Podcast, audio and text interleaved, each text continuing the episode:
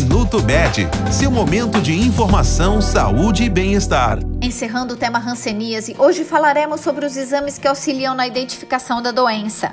A Sociedade Brasileira de Rancenologia aponta que menos de 50% dos casos são identificados por exames de laboratório.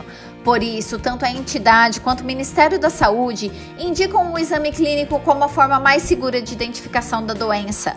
O exame clínico inclui palpação de nervos, observação da pele e testes de sensibilidade. Também podem ser feitos outros exames, como biópsia, baciloscopia e eletroneuromiografia.